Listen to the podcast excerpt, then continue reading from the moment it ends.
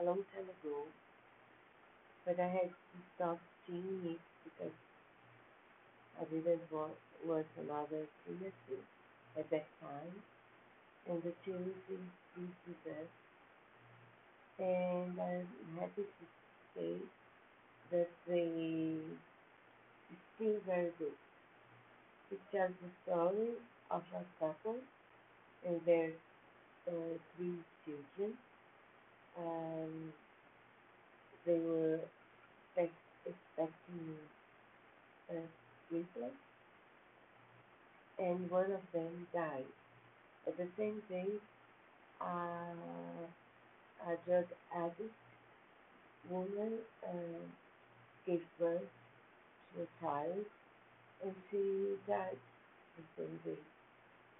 So uh, the couple decided to adopt, adopt the uh, boy, and series shows us um, many moments of those of this family, um, baby uh, grown up, and they keep going um, forwards and backwards all the time. It's not that confusing, you see, and uh, others, uh, he, the one that was adopted, became a very successful with a loving family, children, but uh, they had lost their father um, in their teens. So this uh, brings problems to the whole family. Uh, and he goes for goes to find his biological father. He does, and this changes his life completely.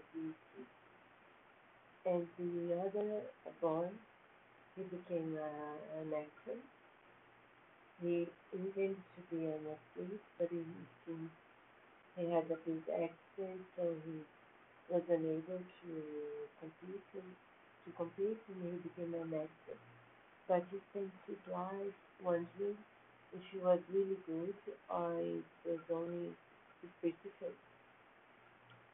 And it it it him lots of problems. His uh, his sister, their sister, is uh, got um, much her teeth after he, she lost uh, she lost her father, and this is a problem for her. But anyway, especially if she finds uh, a boy, a guy who falls in love with her, and they, and what happens. A dream used to be a singer, as a mother's dream as well. You know, it's a wonderful recommend it. It's a bit complicated, as you see, but not that complicated. The, the people, the people are very interesting.